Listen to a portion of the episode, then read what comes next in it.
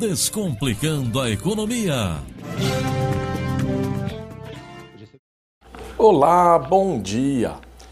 Semana passada saíram os resultados da taxa de desemprego divulgada pelo IBGE, Instituto Brasileiro de Geografia e Estatística, e isso deu o que falar. O ministro da Economia, Paulo Guedes, que discorda da metodologia usada, disse com todas as letras que o IBGE vive na idade da pedra lascada.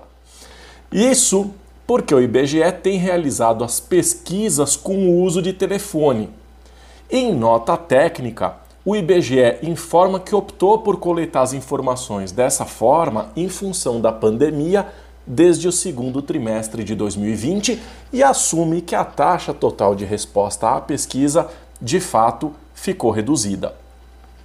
Os dados mostraram que a taxa de desemprego foi de 14,6% no trimestre móvel de março, abril e maio. E isso representa quase 15 milhões de brasileiros fora da força de trabalho. Como no trimestre anterior a taxa foi de 14,7% e no mesmo período de 2020 a taxa foi de 12,9%, a impressão que passa é que o Brasil não tem andado para frente. O ministro contrapôs esses dados com as informações do Cadastro Geral de Empregados e Desempregados, o CAGED, que é do próprio governo e que recebe as informações diretamente das empresas quando contratam e desligam os profissionais. De acordo com o CAGED, no mesmo trimestre usado pelo IBGE, foram gerados 585.741 empregos com carteira assinada, porque foram admitidos quase 4 milhões e meio e desligados quase 4 milhões nesse período. No mês de junho, foram gerados mais 309.114 empregos. Então, Paulo Guedes quer mostrar otimismo com os rumos do país nesse período pós-pandemia.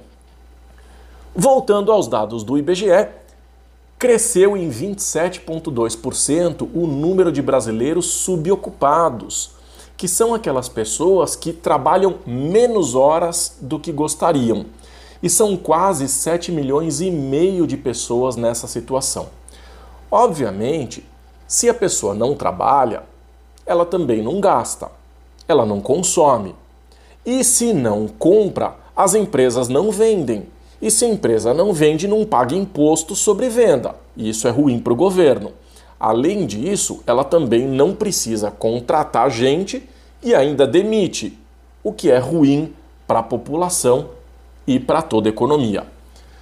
O Brasil tem hoje, em média, 40% da população ocupada e 40% na informalidade, que são aquelas pessoas que trabalham, mas sem registro, como por exemplo motoristas de aplicativo, pintores, pedreiros, é, boleiras, costureiras, catadores de recicláveis, aí, por aí vai.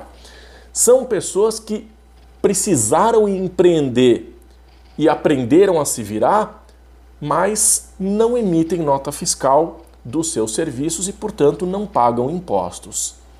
Esse é um primeiro retrato dos resultados da pandemia. Para que a taxa de desemprego caia, é preciso avançar rapidamente com o programa de vacinação, porque só assim os serviços podem retomar as suas atividades. E o serviço é aquilo que mais emprega no país. Agora, a questão é que a inflação está aumentando. E essa combinação de alta taxa de desemprego e alta inflação é uma bomba, é terrível. E não tem jeito. O brasileiro vai precisar ter paciência, tem que cuidar do dinheiro, evitar desperdícios e esperar pelo avanço da campanha de vacinação e pelas reformas administrativa e tributária que talvez deem aí um pouco de fôlego para a camada mais pobre da população. Temos que esperar para ver, não tem nada ainda definido. Desejo uma ótima semana e até o próximo quadro.